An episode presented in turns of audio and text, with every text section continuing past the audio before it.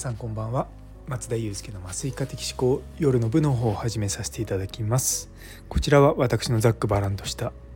日常を語る回となっております。今日も例によって例のごとく当直でございます。いやー、まあ、日中今8時半過ぎぐらいですかね。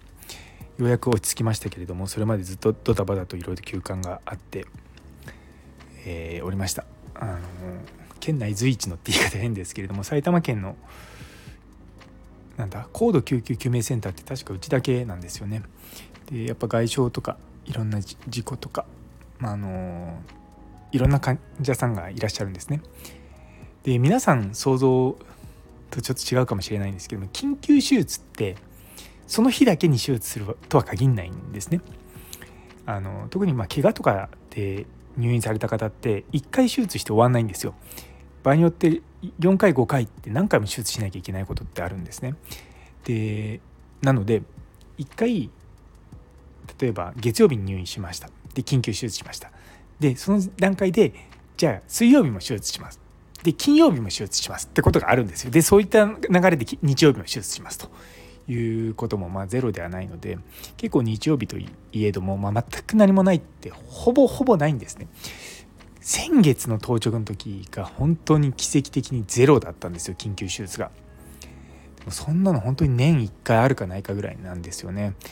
でも基本毎回毎回緊急手術で呼ばれるので休めないんですよね ある意味。まあ、もちろんこの要所要所でですねあの隙間時間で仕事をしたりとかねあの別の、まあ、結局そこでも仕事するのかって話ですけどもそうそんな感じなんですよね。でまあ私の場合は大体いつも当直すると、まあ、一番上って言い方変なんですけど、まあ、僕よりも同級生と一緒にあの当直することが、まあ、たまにあるんですけども基本的には若い先生と一緒にするので、まあ、責任的なものはもちろん取りますし何かあったらまサポートに入ったりとか、まあ、いろんなことをするのであの嫌いじゃないんですが疲れるんですよね。そうでもかといってこう若い先生たちにこう任せないといけない部分もあるので、まあ、そこはこうお互いにねこうサポートし合いながらやっていこうかなと思ってるんですけども。うんなかなかどうして。ね。いやまあうまくいくねだけじゃなくてやっぱり 100, 100点だとを常に出せるわけじゃないので中には60点だったりとか場合によっては55点みたいな時もあったりとか40点だった時40点をいかにこう60点まで持っていくのかっていうことが必要な場面っていうのもあるんですよ。でそういった時って多分その教科書的なものではなくて、まあ、各一人一人のやっぱ経験に基づいたものであの多分私がやってるものも別の人がやるものも多分違ってくると思うんですけれどもどうしてもあの今日の朝のその Z 世代って話をした時にやっぱ若い人たちがこう失敗をしたくないっていうのもたくさんあるのでまあある意味こううまくいかなかった経験が少なくなっちゃうこともあってそうなので、まあ、結構そういったところで、まあ、一緒にこう寄り添ってねやってあげるっていうのはまあすごく大事なのかなと思います。いやでもなんか一人昨日の当直もうすごい忙しかったんですけどもそこの明けの一人のスタッフが、まあ、休館が来てでせっかくだからって言って残ってくれていろいろ手伝ってくれたんですよね。本当そういうのありがたいなと思って。でその人はねいやいや全然もう私の勉強なので全然大丈夫です。気になさらずって言ってくれたんですけどもやっぱりね。いやとはいえねそういったのを本当助けてくれると僕らもありがたいしそう、まあ、その人にとってもね勉強になったかなとか思いながらいろいろとあの思いました。